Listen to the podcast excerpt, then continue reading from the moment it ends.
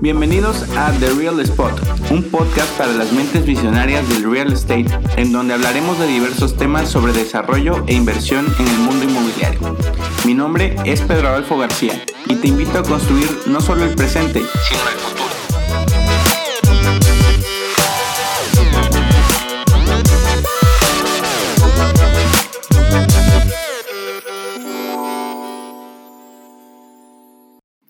Históricamente, las tiendas físicas han sido principalmente un canal de distribución para productos de fabricación en masa. Desde la creación de fábricas en la revolución industrial que permitieron la producción de grandes cantidades de productos idénticos, la única forma de comercializarlos a escala ha sido a través de tiendas físicas en todos lados. Gracias a los avances de la tecnología y los sistemas de logística, se ha incrementado cada vez más el uso del comercio electrónico, lo que nos ha permitido vender productos de un lado a otro del mundo sin necesidad de tener un lugar físico para vender. La pandemia ha llegado a demostrar que las tiendas físicas ya no son necesarias como canales de distribución. Sin embargo, esto no significa que sea el fin de los espacios de retail, pero definitivamente llegó el momento de que estos espacios se transformen para adaptarse a las nuevas formas de compra y a las nuevas necesidades de las personas. A pesar de que el mundo del retail se ha vuelto cada vez más digital, incrementando la cantidad de marcas nativas digitales por los bajos costos de entrada, la facilidad de escalar y demás ventajas que proporciona el comercio electrónico, además del gran aumento del mismo durante los últimos meses a nivel mundial, las marcas han empezado a notar incrementos en costos de publicidad digital y cómo algunos costos ocultos como los envíos y devoluciones gratuitas están tomando una parte considerable de sus ganancias. Por otra parte, las experiencias de compra se han vuelto recorridos que se realizan en múltiples canales, entre lo físico y lo digital. Tal como lo demuestra el estudio de la empresa de consultoría AT Kearney sobre el retail omnicanal, las preferencias de los canales de los consumidores varían dependiendo de la etapa en la que se encuentran de este Customer Journey. Sin embargo, 55% de los consumidores prefiere utilizar tiendas físicas y online durante su recorrido de compra. De 30 posibles recorridos de compra multicanal, el más común es en donde el online es utilizado para descubrimiento de productos y las tiendas físicas son preferidas para probar, comprar, recoger y devolver productos. Por esta razón, la mejor opción para generar el mayor número de ventas, construir de manera sostenible la lealtad del cliente y crear oportunidades de ventas cruzadas en el retail es utilizar una estrategia basada en apalancar el atractivo de las tiendas físicas a través de los medios digitales y tiendas online. De esta manera, las tiendas físicas pasan de ser un punto de venta a un centro de experiencias, en donde su principal función sea atraer a nuevos clientes, brindarles una experiencia de marca y fidelizarlos. Como muchas de las tendencias que veníamos viendo y que se aceleraron con la llegada del coronavirus, está el cierre de grandes centros comerciales y edificios de retail, principalmente en Estados Unidos. Y este efecto tiene múltiples causas, pero entre las principales están el crecimiento en el comercio electrónico y la falta de innovación en la oferta de entretenimiento en los centros comerciales. Estos centros comerciales han tenido transformaciones en diferentes usos. Sin embargo, últimamente está habiendo una reconversión de estos espacios a centros comerciales de logística para e-commerce, debido a que los centros comerciales generalmente tienen buenas ubicaciones dentro de las ciudades y amplitud de espacios interiores, por lo que son el tipo de edificios perfectos para transformar en espacios dedicados al almacenamiento de productos para entregas de última milla, que es un problema que las empresas de e-commerce han trabajado los últimos años para solucionar ya que esto les permitirá entregar productos con mayor rapidez y con costos de envío más bajos.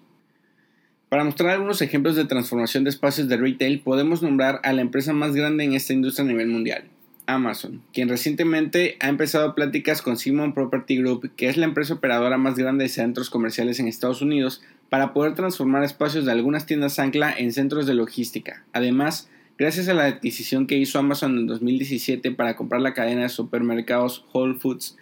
la empresa está empezando a transformar algunas tiendas con una gran ubicación para convertirlos exclusivamente en centros de distribución para productos del supermercado que venden a través de la plataforma. Podríamos denominar estos espacios como Cloud Stores o Dark Stores, haciendo referencia a las Cloud Kitchens o Dark Kitchens por las similitudes que tienen a ofrecer un servicio de entregas únicamente gracias a estar posicionados en ubicaciones estratégicas dentro de la ciudad. Por otra parte, alguien que también está empezando a transformar estos lugares es Travis Kalanick, el fundador de Uber, quien recientemente creó dos compañías, Cloud Kitchens y City Storage Systems, de las cuales la segunda está enfocada en adquirir espacios subutilizados o abandonados en las ciudades, como estacionamientos o centros comerciales abandonados para reconvertirlos en espacios para su empresa Cloud Kitchen y en bodegas para almacenamiento de productos para empresas de e-commerce, enfocados especialmente en productos para entrega de última milla, ya que también entiende la importancia que tendrán este tipo de espacios y ubicaciones en los próximos años. Otro de los aspectos que se han venido trabajando en los últimos años para los centros comerciales y que próximamente empezarán a tener mayor relevancia será el concepto de Mall Entertainment, Mall más Entertainment, en el cual los centros comerciales disminuyen metros cuadrados destinados a retail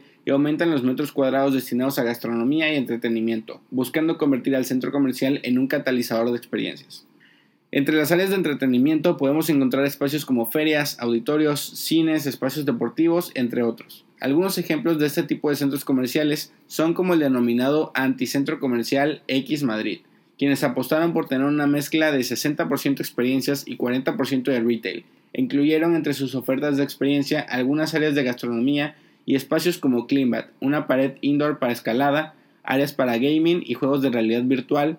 On Gravity, que es un área indoor-outdoor para practicar skate, una pista de boliche y City Wave Madrid, que es un espacio para práctica de surf. Otro ejemplo de estos centros comerciales es Área 15 en Nueva York, descrito como un espacio inmersivo y vibrante. Este proyecto fue conceptualizado desde el inicio para ser un disruptor en proyectos de retail, ya que entre sus áreas de entretenimiento tienen atracciones como simuladores de vuelo, una galería audiovisual inmersiva en 360 grados, áreas de lanzamiento de hachas, Emporium, un espacio parte bar, parte zona de arcade y parte área para eventos, museos de luz y sonido, áreas para experiencias de realidad virtual, áreas de exposiciones artísticas, un bosque digital, área de alimentos, entre otras atracciones. Y bueno, la industria del PropTech está empezando a tomar relevancia en muchos aspectos dentro del mundo del real estate, permitiendo implementar nuevos modelos de negocio inmobiliarios con la ayuda de inteligencia artificial Internet de las Cosas y algunas otras tecnologías que hacen mucho más eficiente la operación de inmuebles, además de que abren un abanico de posibilidades para innovar en todas las industrias, como es el caso del retail.